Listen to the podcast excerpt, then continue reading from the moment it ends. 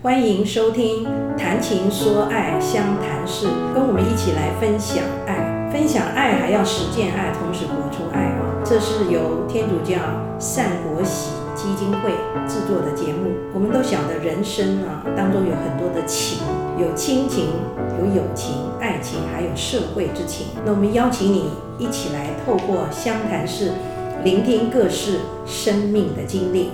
我是节目主持人江怡文。我们今天特别邀请到我们高雄长庚医院的眼科近视防治中心的主任是吴佩昌吴医师，吴医学博士。那吴佩昌医师呢，他太有慈悲心了，因为他看到很多我们的孩童啊近视，那忧郁到他们未来啊可能要面临在失明的威胁啊，在各种读书压力，还有三 C 产品的围绕等等等的，对于视力保健没有概念，家里的父母亲也对于这方面很疏忽啊，所以他透过慈悲，他就特别在这方面。有很多的心得，那也是他的生命上的一个经验要跟我们来分享。那吴医师呢，其实他。也担任长庚大学的副教授啊，教育部的国民教育署特别礼请他来担任这个学童视力保健计划的这个主持人。那除了这个以外呢，我们这个国家健康署就是国健署啊，那是属于医疗体系的，刚才是属于教育部体系的，那这是卫福部体系的这个学童视力保健的计划也是请他来主持。那他也很愿意，所以呃只要有服务，他都担任。这个视力保健的咨询委员。那除了这个以外，我们待会还要再请他来分享一下，他如何跟国际人士来往，比如说跟澳洲的视力的专业者，还有日本的啦，还有甚至于他到 WHO 去特别做两份我们国家超前呃预防的一些策略啊，来分享于世界啊。吴医师啊。那谢谢你来接受我们的呃访问。谢谢谢谢江主持人的邀请。对，因为善枢机主教他很慈悲，他也很关爱世人哦，所以基于这样的，我们知道你有这样的一个慧根啊，而且你也正在执行，所以特别邀请你。我看过你有一些你的文章，爱的呼吁啊，有一次的文章是写的蛮很忧心的，你说。台湾的视网膜剥离的比例是全世界第一名，那这个是很严重，因为视网膜剥离是跟失明是很有关系的了。那您也因为经常都在关心儿童，所以你提到说主要的原因就是儿童近视的比例太高啊。你可不可以跟我们分享一下这方面的经验啊？呃，各位听众大家好啊，江主任，谢谢您的邀请。那今天有很高兴有这个机会，可以在呃三国行基金会所制作的节目呢来分享啊、呃、有关这个视力的保健的问题。我想慈悲心哈，这个谈情说爱，其实这个爱我们英文的把它谐音那个 E Y E 也是爱哈。嗯，E Y E 对对，眼睛也是爱哈，所以我们也要爱护我们的爱。啊，那其实我们每天的日常生活百分之九十五就是靠我们一起床，当然第一个就是张开眼睛。对，好，那像如果近视人，就是第一件事就是去找眼镜。找眼镜。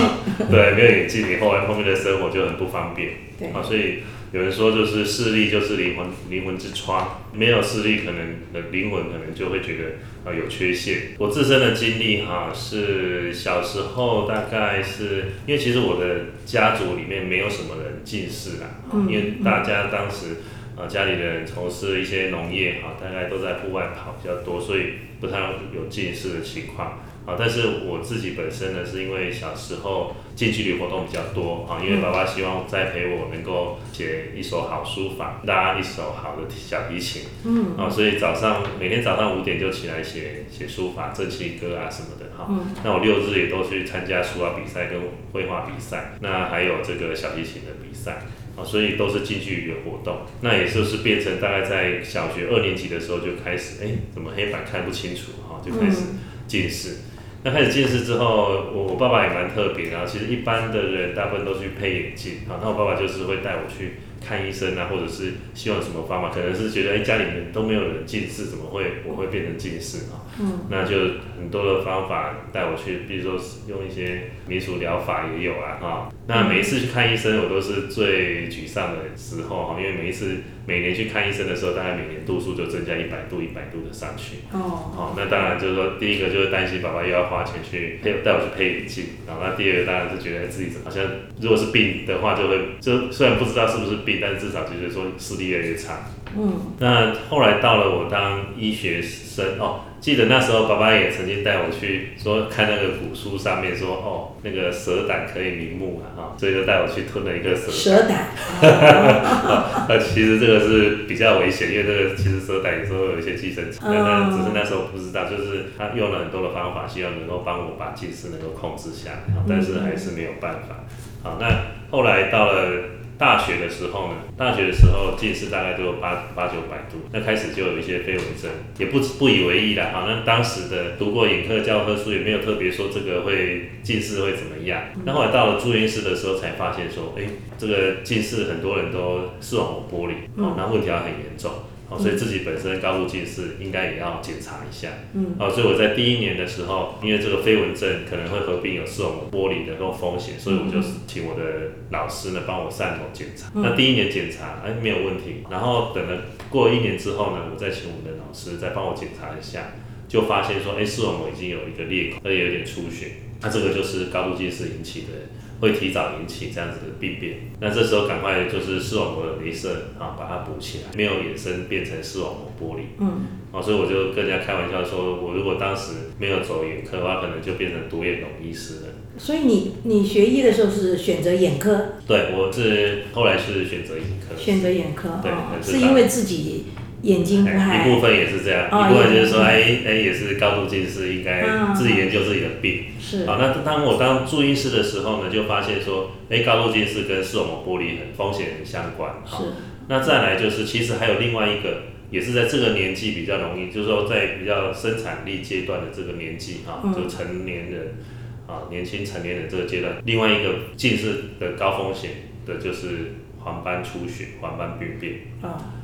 那这个大概那时候是没有什么办法去治疗的，嗯，哦，所以我就认为说，哎，因为在当时其实生物科技正蓬勃发展，哦，有最新的一些生物科技，嗯、但是我很少看到有人拿这些最新的生物科技、分子生物学，好、哦、来做近视方面的研究，嗯，哦，所以我就想说，嗯，那既然这样，我会不会发生黄斑出血不晓得，好、哦，但是我可能可以利用这些最新的科技。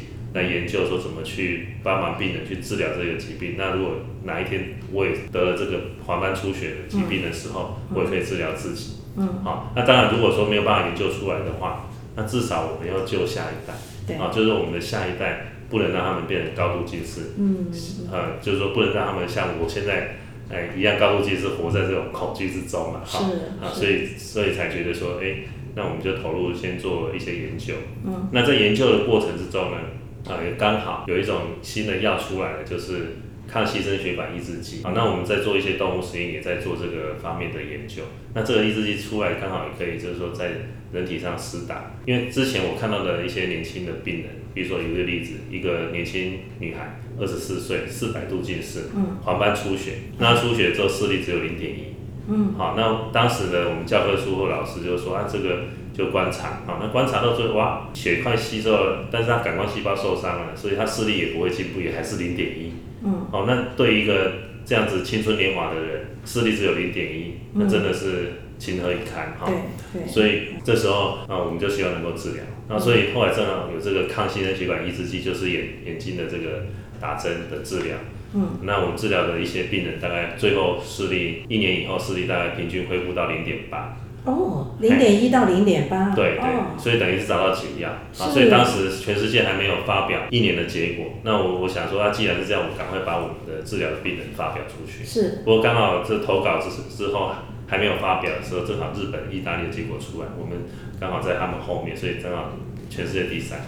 好，所以不过至少就是说，我们找到一个治疗的方法。对，好，那当然后面的治疗，我觉得都是在补救，最重要的还是预防。嗯，好，那我们现在的孩子这个世代呢，又是少子化，所以每个孩子其实都应该要不仅视力要健康，他身体也要健康。对，好，因为我在本来我是想说，哎、欸，我至少我们救台湾的孩子，但是我们到国外去看到，我也看到国外孩子，他们如果近视，我也是很不忍心，他们生活的也都会后面都有这些失明的风险，然后，失明的危险。所以我后来我就是深深的感觉到，其实健康是普世的价值。是。好，那我到国外去。演讲的时候，有时候看到很多国家，有一些国家还会有一些标语哈，就是说哦，我们国家要富强什么，哎，我就会注意到说，他有没有把健康这两个字放到他们的国家的一个推动方向啊。那我们很幸运在台湾，我们其实呃政府很注重这个，甚至有一个国民健康署一直在推动。对。好，所以就是说这个视网膜剥离的部分，啊，跟黄斑出血的部分，只要能够早期的发现、早期的治疗就可以。做一个补救，但是我们总是不能让我们的孩子变成很高度的近视啊，因为我们在后再往后来看，近视也就是眼球的拉长，那这样的拉长的结果呢，其实是让眼睛的提早的老化。好，所以如果变成已经高度近视的话，世界卫生组织就提醒。嗯，五百度以上就属于高度近视，就有失明风险。嗯，那对我们来看的话，就是说你已经变成高度近视，其实你在二三十岁的这个眼球的退化的情况，可能就跟人家五十到七十岁的退化就提。二三十岁就等于五十多岁。对对。那我们刚刚江主持人姜委员也提到，就是说，哎、欸，我们国家的视网膜玻璃是全世界第一嘛？好，美国就是比那个中国大陆、美国、英国。丹麦，好，这些很多国家都还要比他们高。嗯，那我们在如果说从各个国家的发生的比例来看，我们看呃荷兰，荷兰的视网膜剥离也算高，嗯，但是他们的视网膜剥离的分布的年龄层大概五十到七十岁才是一个高峰。嗯嗯。但是他们在孩子的阶段呢，每十万个人大概都只有不到一个人发生视网膜剥离。嗯。但是呢，我们台湾呢是变成两个高峰。好，那两个高峰，一个高峰当然一样是在五十到七十岁，另外一个高峰居然是在十岁到四十岁这个族群。嗯，那这个族群呢，我们每十万人啊，甚至已经达到十十几个人的这种视网膜剥离，啊，也就是说是荷兰的大概五到三十倍。嗯，那所以如果说孩子这么小就发生视网膜剥离，未来他其实还有一辈子的人生，这个竞争力，国家竞争力就是会影响。对对对。所以就是说，我们如果能够好好的去注重，因为近视其实是可以去做防治的。是。嗯。那所以刚刚也提到说，我写了一本书哈，就是说其实孩子是可以不近视。可以不近视。因为后来我的孩子有两个孩子，然后我们就希望能够做一些防治。嗯。啊。能够当成一个榜样，那就是说我跟我太太都是高度近视，但是我们的孩子啊可以不变成高度近视。嗯嗯嗯。那现在目前最佳的保护因子啊就是户外活动。是。啊，就是户外活动，一天如果两个小时就可以达到预防的作用。那以前的我们常常老生常谈的就是说望远凝视啦，或者是这个近距离要中断，好三零一零三十分钟休息十分钟。那这个呢，其实也是重要的哈，就是把危险因子的弱化，是好，嗯，保护因子的强化跟危险因子的弱化，这个都要去做。那这个有实证吗？是怎么样的能够提出来说，户外的运动确实可以有助于防治？是。视力，这个是在我们在两千零八年之前，嗯，我们整个台湾的近视防治、视力保健，好，教育部做了很多。那五年视力保健计划也都在推动，说怎么样去预防近视。嗯，那五年视力保健计划里面的在预防近视的重点项目，第一个就是说，哎改善课桌椅高度，哎，好，那灯光要改善，好，那做一些护眼操，护眼操对，啊，护眼操、望远凝视。是好，大概是这样子的一个做法。但是呢，五年的视力保健就从二零零四年推动到二零零九年，嗯，我们的视力不良率从百分之三十四，嗯，一直飙到百分之四十六到将近四十九。所以这个是无效的。嘿，那我当时因为正好是国健署有邀请我去当视力保健咨询委员会的委员，嗯，那本来这个视力保健委员会的委委员会呢，他们。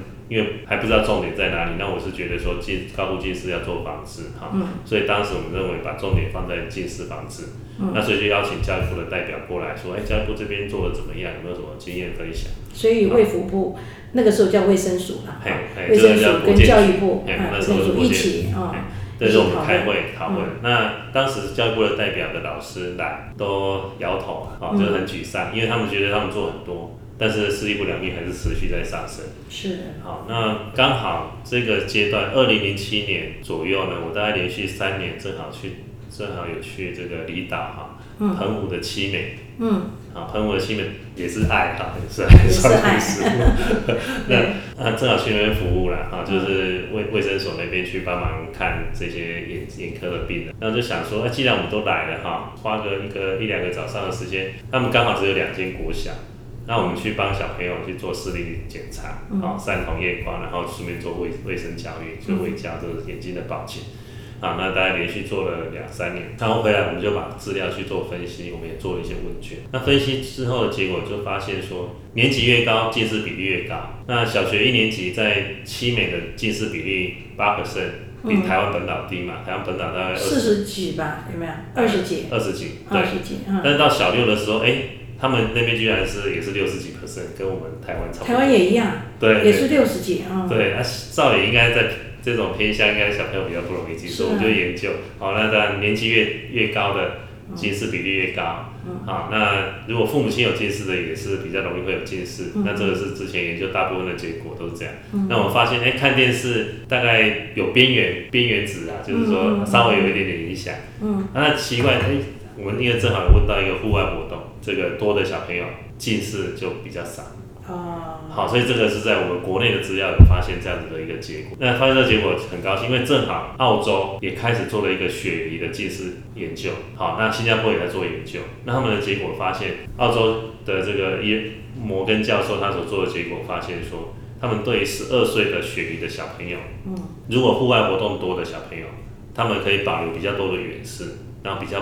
少的近视的比率，好，那这个论文一出来也是引起国际很注意，嗯，而且他们还发现说，室内活动跟近视就比较没有显著的一个关系，嗯，然后他们这个结果呢，再拿去跟新加坡的比，那这个比的内容就很有趣了哈，因为一样，他们都里面找六六到七岁的小朋友，都是华人，所以不是白人啊。新加坡的小朋友，这六到七岁的小朋友有三十 percent 是近视，雪梨的只有三 percent。啊，这么多。哦，差了十倍，差十倍，对，好，差十倍。然后他们里面研究就是，呃，雪梨的小朋友，他反而课外活动读的书还比较多，嗯，但是呢，里面差最多的就是雪梨的小朋友呢，每个礼拜的户外活动时间是将近十四个小时，嗯，但是新加坡呢，只有三个小时，十四对三，哦，十四，嗯嗯嗯，十四对三，所以差很多，对，那近视比例也差很多，所以。作者认为说，这个研究者认为说，可能跟教育制度跟这个教育的压力是有关的。是，嗯。那所以正好二零零九年教育部在开这个检讨会议，有请我去当一个委员专家去咨询。嗯。那在场的呃教授专家大家都一起去开会。当时的教育部的体育司的司长，嗯，好，黄俊全司长，嗯，他就在会议之中，他自己没有解释，他就说很奇怪。他们做这个减重的政策，呃，就很有效，但是视力保健都做不好，哦，视力不良率一直在上升。那在座的专家委员有没有什么好的建议，让我们可以再好好的去做？啊，那这时候大家一些专家学者有的还是说要改灯光啊，哈，就是还是之前的一些做法。那我就说，哎，最近有一个比较新的观念出来，好，就是户外活动，户外活动多的。就比较不容易近视，我认为可以放在视力保健计划里面，呃，一个重要的政策。那当然，很多教授就开始，哎、欸，因为因为他们也没听过，好，所以说，那你说户外活动要多久？嗯，好，那这时候我说最新的研究报告是在十四个小时，雪梨，好，我们刚刚提到十四个小时，好，那大家专业的话，好，那就把它除以七，每天两个小时，好，所以是不是要就推动天天一二零，好，天天户外一百二十分钟，对，好，所以。那王俊全司长也，就是我觉得他也是很尊重这种实证医学，所以他就把这个植入。所以从二零一零年到二零零九开完会，二零一零一零年就开始有这样的政策，天天一二零开始在视力保健计划中推动。那一开始的钱是远眺嘛，要突然变成户外活动，可能还要一个适应期，所以一开始叫做天天远眺户外一二零，但是其实是天天户外活动就好。远眺就是远远远看，只看远，哦，看远，看远，一二零啊，到外面去看远，哦，一百二十分钟。那当然，当时我也开始在从事另外一个介入性的研究，因为这个是全世界没有做过的，嗯，啊，因为正好我的孩子他读小学一年级，嗯，啊，那小学一年级的时候，我很担心我的孩子会变成近视，对，啊，但是参加学校的班亲会，那校长就介绍一下学校，然后说学校是怎么样的一个教学，也注重英文什么的。嗯、那最后我说家长有什么问题？啊，那我就举手发问说，嗯，校长，那我的孩子来你的学校啊，在你的教育制度底下的教育，会不会后来就变成近视了？嗯，好，如果说功课很重啊，或者怎么样？嗯，好，那我这个议题一提出来之后，其他的家长也赶快就发问了，好，因为 都关心。对，因为他们说老大已经近视了，三年级已经两百度了，那老二要要进来以后也不近视哦，会大一分分分。好了，这个校长呢，就是他，他已经大概五十几岁，快要退休，他老型仔仔，他就没有近视，然后脸晒得黑黑的这样。他就说，哎，这个家长，我回答你的问题，就是因为我们也试过。望远凝视也试过护眼操，好像效果不是很好。嗯、要不然我们就用我的方法，嗯、因为我平常喜欢到户外去种种花、种种草。嗯、那现在正好要节能减碳，好、哦、要省电，干脆我们下课的时候，我们把小朋友都请他们到外面去走一走，好、哦嗯、看看花花草。那我们教室关灯，好不要把学生留在教室里。嗯。好，那我说好，校长，那我我觉得这个建议很好，那我支持你这个看法。啊，不过我们还是要有一个，看看是不是真的有效啊？嗯、感觉有效跟真的有效是不一样。嗯。好、嗯，所以这时候我们就做一个研究，啊，来一年以后来看看说这些孩子是不是真的啊近视率比较少。所以就在那个学校里面做了一个研究。对，然后实证研究。对对对，然后我们也是邀请附近的学校。我们也都到附近学校去做度数的检查，是啊，来做一个比较，是啊，那有这样的政策，其实这个政策要推还不容易啊。如果说我们附近几个学校要推，我觉得一开始不容易。刚好有这个校长，有这个心，有这个心，而且他开校务会议的时候，嗯，第一次我就问他说校长通过要开始做了没有？嗯、他说没有，校务会议老师不同意。好，那就很很要蛮辛苦，我说要不然校长你就。各个击破嘛，再跟老师有在讲讲看，嗯、好，那、啊、第二次校务会议终于通过，嗯，好，那通过我们就开始，好，那开始了之后呢，再过了一年，过一年以后，这个有这样子下课教室净空的这个学校，新增加的近视比率是八 percent，但是没有做的这样子的学校，没有这个政策的学校，或者是一般的学校，但是刚我们对照这个学校。是十七点五 percent，嗯，好，大概差了一倍，好，所以这个就是可以在统计学上来说，就是一个很很重大的一个，对对对，好，那这个我们发展到国际期刊，那国际期刊就是眼科最高分的临床期刊，是，他们也认可，就是说这个是呃全世界第一个用公卫政策去介入去控制近视的一个研究，嗯，好，那这个研究他们就广发这个新闻稿，是，好，所以当时。美国新闻世界报道、华尔街杂志，还有一些医普杂志都要打电话来跟我访问。我才记得有一次我在看门诊的时候，华尔街杂志就是从美国打过来，对，电话访问，因为他们不知道户外活动居然可以预防近视。预防近视。好，后来刚好我们其实在做这个研究之后，我还没有发表之前，嗯、我们正好这全家正好到美国去呃去进修。那当时的呃小朋友就去读美国的洛杉矶的小学。那后来去还发现说，他们还真的下课都是门锁起来，小朋友都是要在外面跑动的，还不能留在教室里面。是，然后外面有一个老师在看，看着小朋友，就水泥地不可以跑，草地才可以跑动。那但是他们可能，他们只是为了说孩子的安全，因为下课有时候老师不在教室，然后所以他们干脆就全部，因为因为美国他枪支没有管制嘛，啊，所以比较危险一点。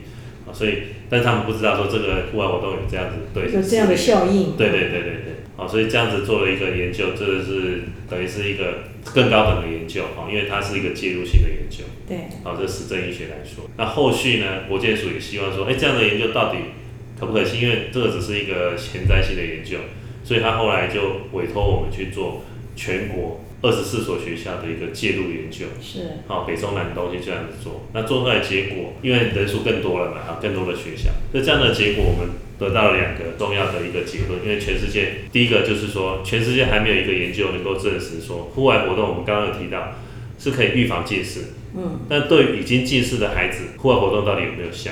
对，好，那之前研究大概都说，哎，有趋势，但是做不出统计显著差异。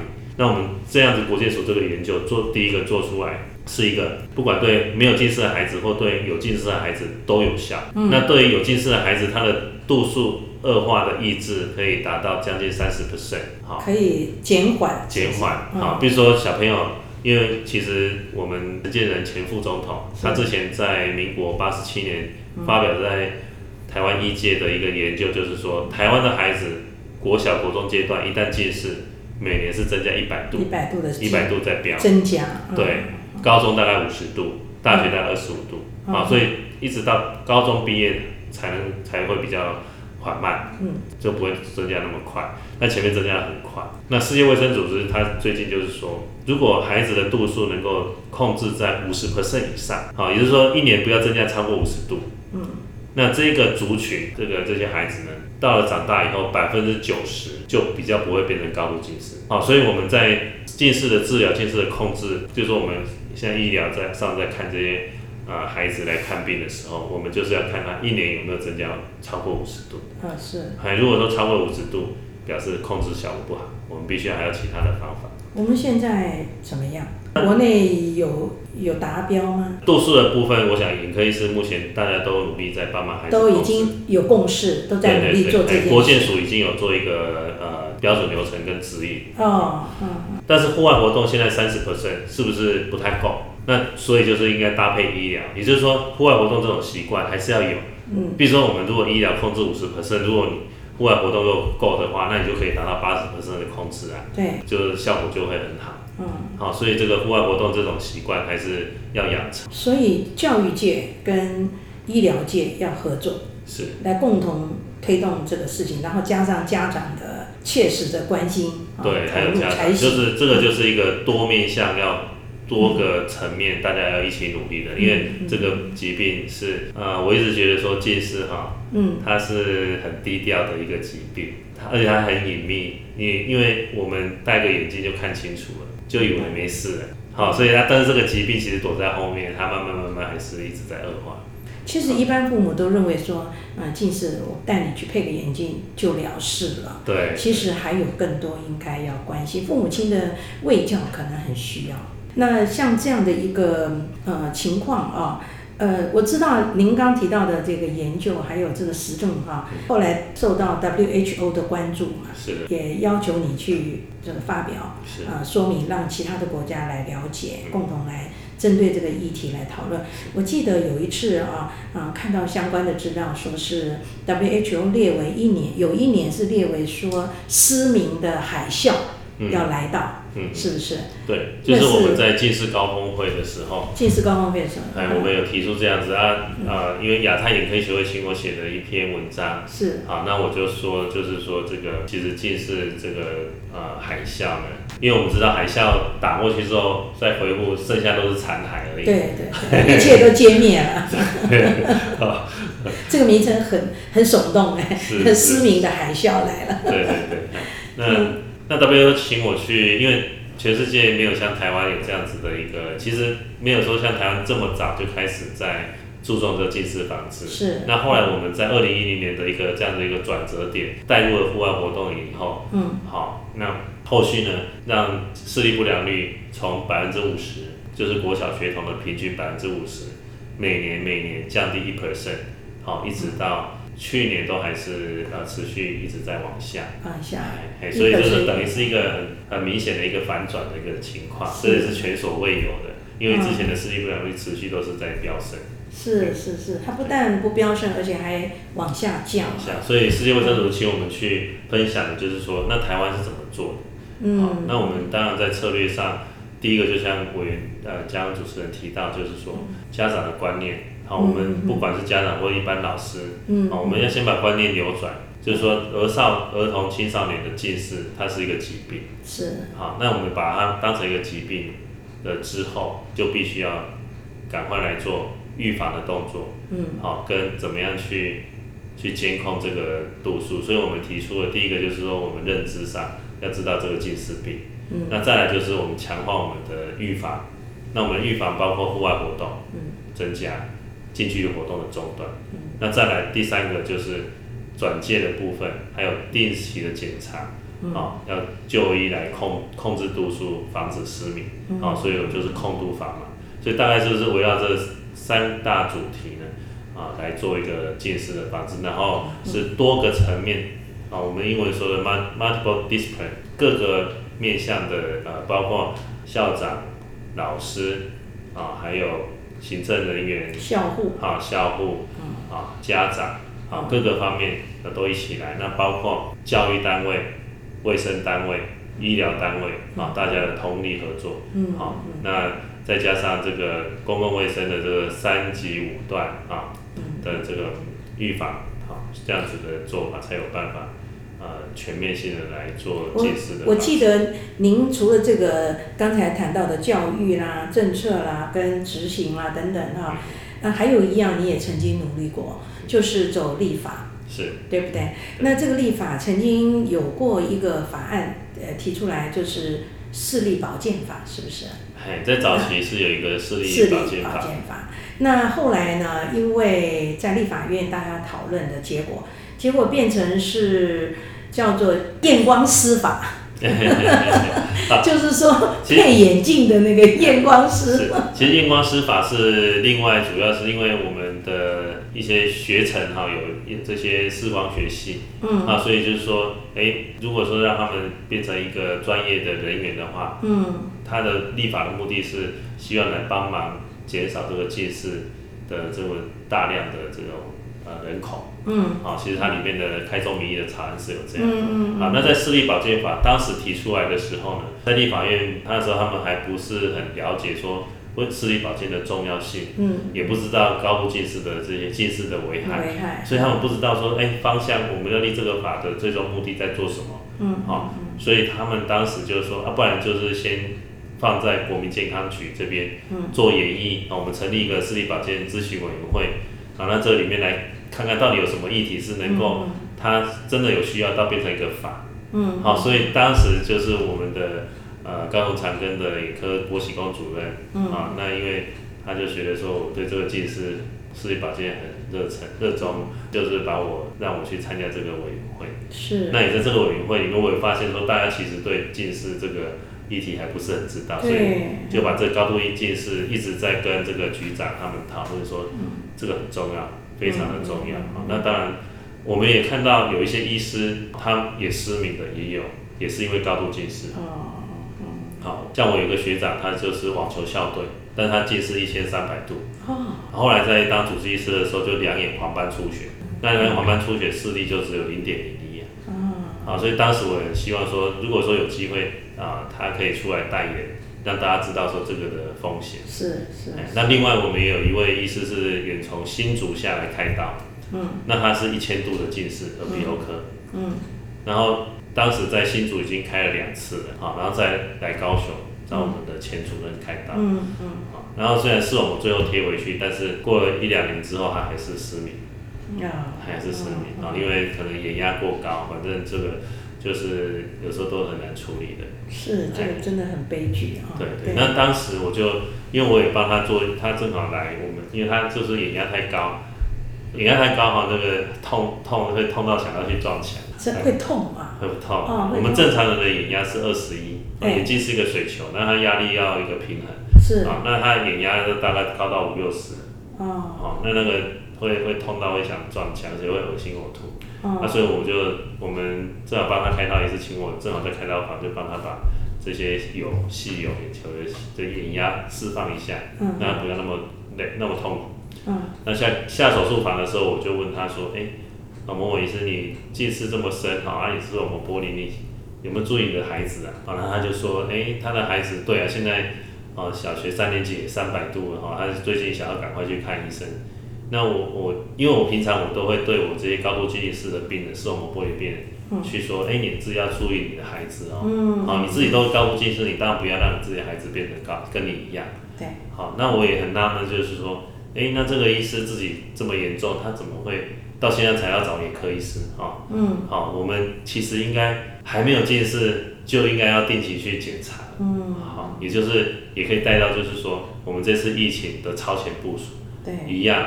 我们的视力也应该做超前部署。其实这个疫情啊来到以后，确实对于这个视力上面啊，对是有大大的影响啊。嗯、那我也了解到有一些单位都在提说，嗯，三 C 产品的使用度太高了，啊，那是在室内，因为都是还要自我管理啊，还有不太敢到公众场所去啊，所以造成这个呃，等于说视力范围非常的狭隘啊。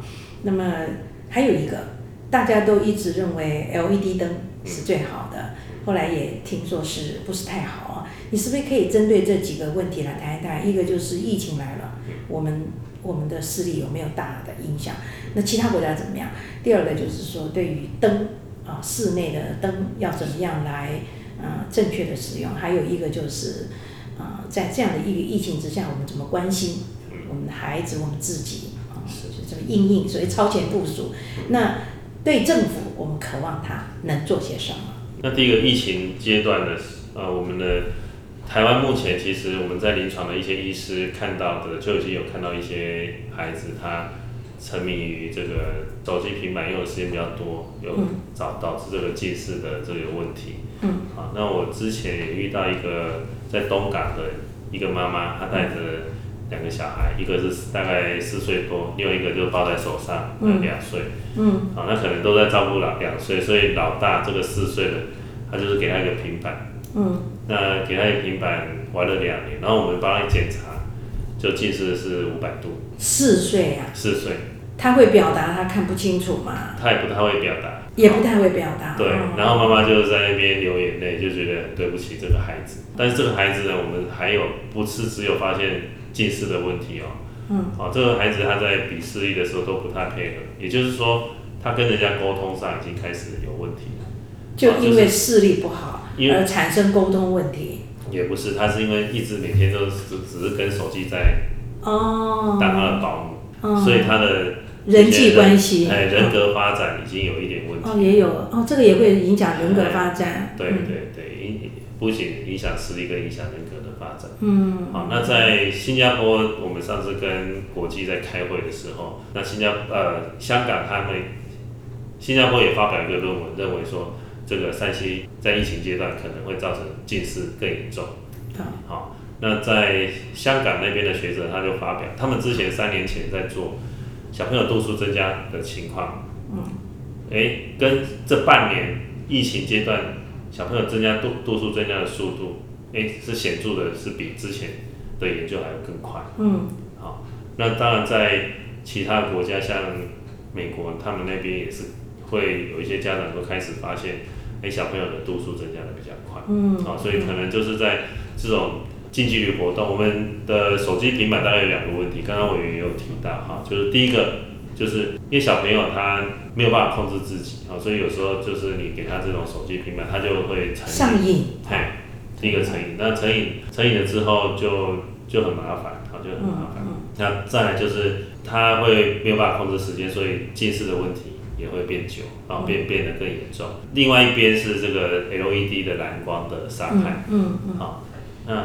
对孩子来说呢，因因为我们 LED 到底有什么伤害？这个蓝光呢，它里面蓝光含量比较高。那蓝光我们以前在做动物实验的时候，就是说我们如果要让小老鼠它变成白内障或者是视网膜病变，我们就是用蓝光去跟它照，好，照一段时间它就受伤。那甚至西班牙的学者他们也做一个研究，就是说他们把这种蓝光只有两百拉斯，大概跟手机的光线差不多，啊，弄在大概。小老鼠的眼睛前一 millimeter 照十秒钟，然后后来再做这个光视网膜的断层，居然就发现就是有一个圆形的一个一个呃病灶在。哦，已经有了。哎，然后我也真的问他说：“哦，真的是这样吗？”他说：“对啊，他们这实验的 model 的这个模型做起来就是这样。”所以那个 LED 灯是蛮伤眼睛的。对，因为 LED 灯它的蓝光因为波长短，所以它能量比较强。嗯。然后它又是可见光，所以它可以穿透眼睛到视网膜去。哦。啊，所以对孩子来说，它的水晶体比较透彻，所以会直接伤到视网膜。嗯。那小朋友不会讲，但等到受伤的时候，可能就来不及。是。啊，所以 LED 的这个蓝光的风险就是要注意。啊，那怎么注意呢？目前国建署是有他们的呃一个研究有建议，就是说我们在选购 LED 的话，可以看它的色温啊，它的色温如果是四千 K 以下，会比较偏暖色系啊，比较稍微有点淡黄色这种，这个就比较安全啊。所以有一些 LED 它会有标识，好，那如果说没有的话，我自己个人的经验是这样，就是说，那有 LED 灯管有白色有黄色的，嗯、那这时候可能互相做一个搭配，啊，嗯、它就会比较不会蓝光那么强。那平常我们在用手手机的时候，是，好，大概我们就注意一下，就是说，哎、欸，你不要调得太亮，好，嗯、可以看得到就好，嗯，好，一般可见的光度就好。然后呢，现在很多手机都有夜间模式。对，好，那你把夜间模式打开，就平常就是用夜间模式，它就会偏比较稍微黄一点，就比较不会伤眼。嗯，好，那再来就是不要在黑暗中去看这个手机。嗯，哦，因为你没有环境的光源的综合，嗯，好，所以那蓝光都更强。更强。好，更强。好，所以大家把握这些原则，可能就可以。那时间也不要太久，三十分钟就休息一下。嗯，把握这些原则，可能就有一些保护的作用。嗯，好，嗯，那 LED 是日本人发明的。是，那日本厚生省他们其实对老年人去装这个水晶体，嗯，啊、哦，他们就有规定，就是说所有的厂商进来到他们日本都要有黄色的水晶体，嗯，好、哦，那我们知道蓝光跟黄黄光是互补的，嗯，那你有黄色水晶体是保护这个，就是可以阻绝掉一些蓝光，是，啊、哦，所以他们在厚生省就有这样子的一个。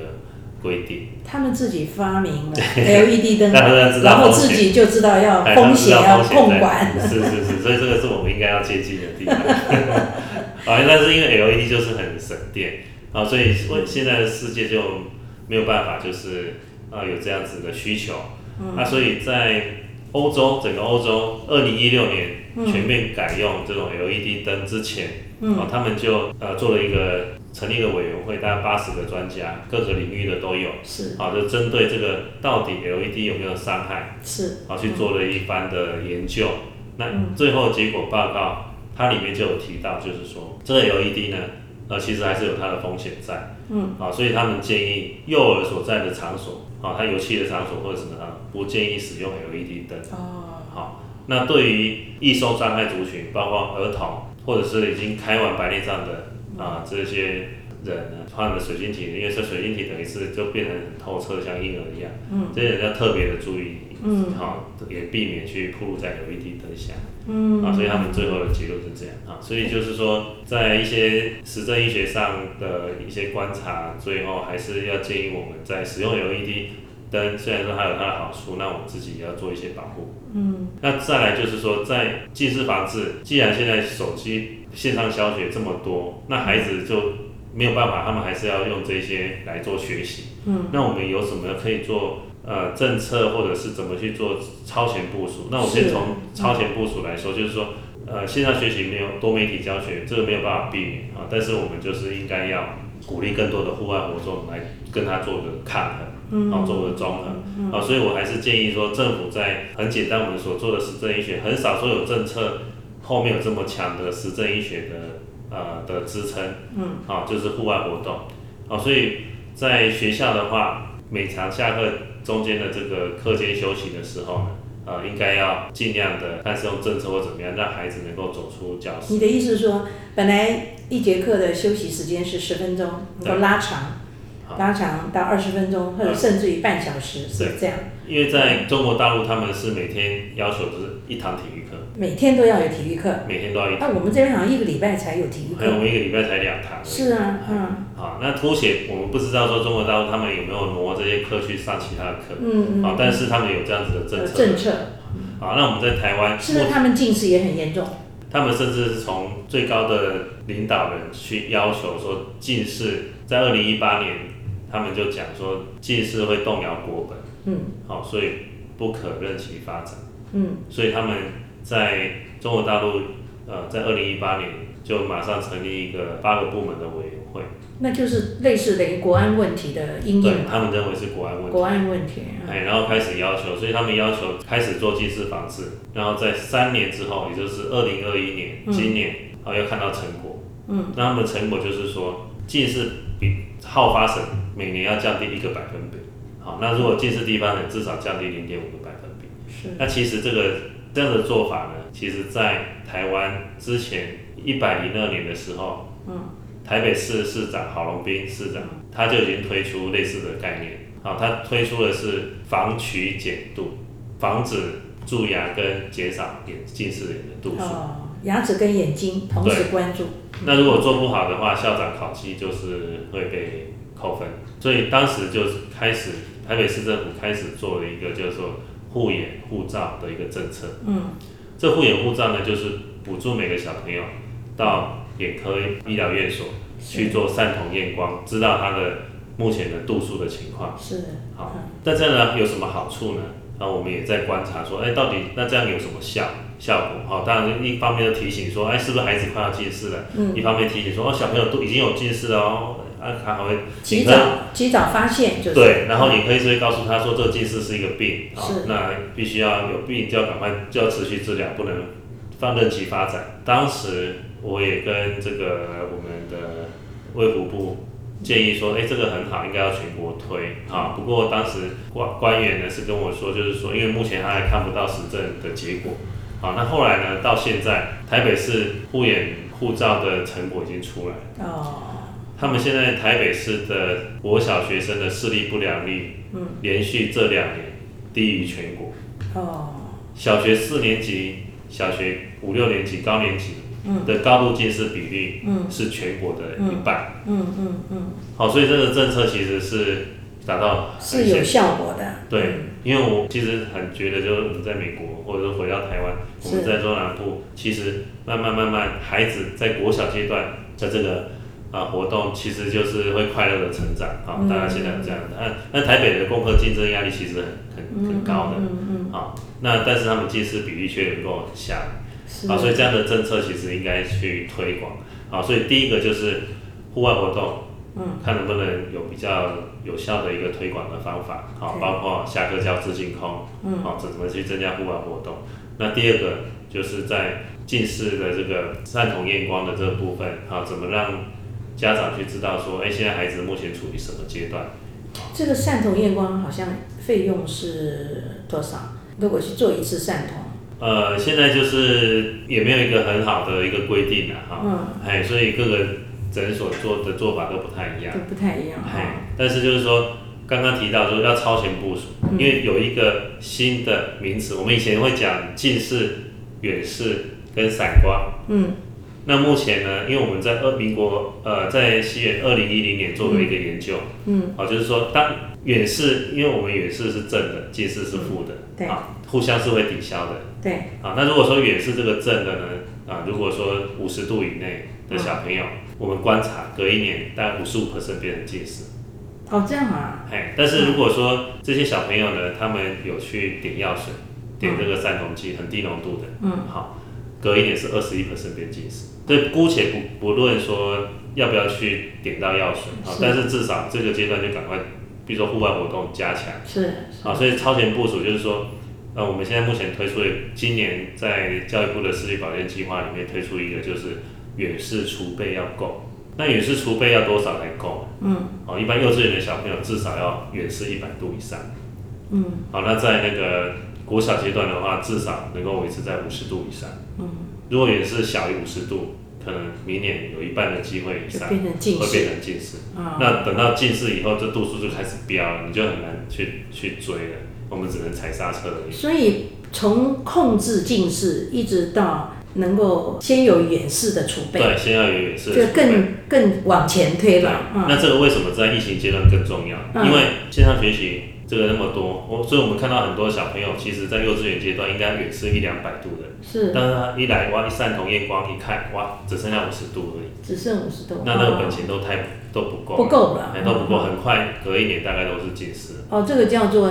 呃，储蓄，哎，储蓄，所以国健署现在推出视力存折一二三，啊，很简单，好，就是说用视力存折的观念，远视储备就是你的存款，嗯，那开源怎么开源？嗯，开源就户外活动增加，你就是在开源，嗯，节流就是哎，不长时间积极活动，你不要一直做，嗯，好，这是节流，就好像我们在存款一样，嗯，好，但是如果说你变成负的。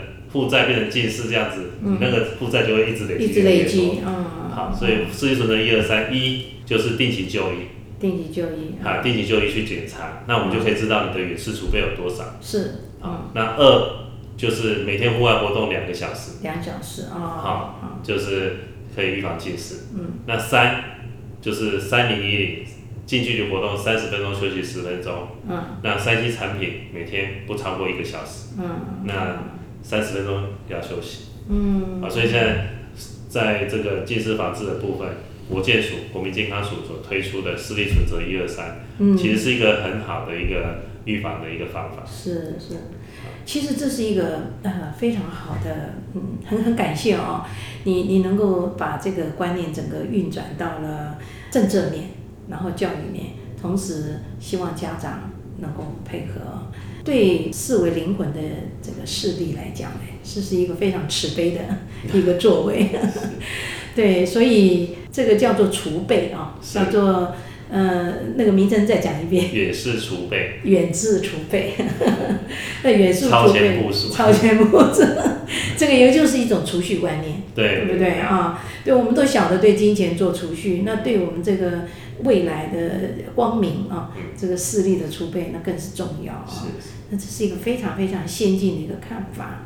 我们希望透过今天呃吴佩昌医师来我们分享他的生命经验，从自己是高度近视，到了因为爱己爱人啊，扩大到了这个众生的需要啊。呃，呃，提出很多的新的超前部署的观念，而且也在呃世界 WHO 的会议当中来分享其他国家。既然我们国内已经有这么样的好的一个啊实证研究啊，其实大家不要忽视，更要重视。时间很快就到了啊，所以我们非常谢谢大家收听谈情说爱相谈室啊。我们今天这个节目就到这里，嗯、很高兴啊吴佩昌医师啊呃完全掏心掏肺的。来分享他慈悲的一个生命故事。如果你们想深入了解我们的话，欢迎你们追踪天主教善国喜基金会的 Facebook，或者是在官方网站上面，也我们也可以相遇。我们呃今天的访谈就到此结束，谢谢大家，谢谢吴师。谢谢谢谢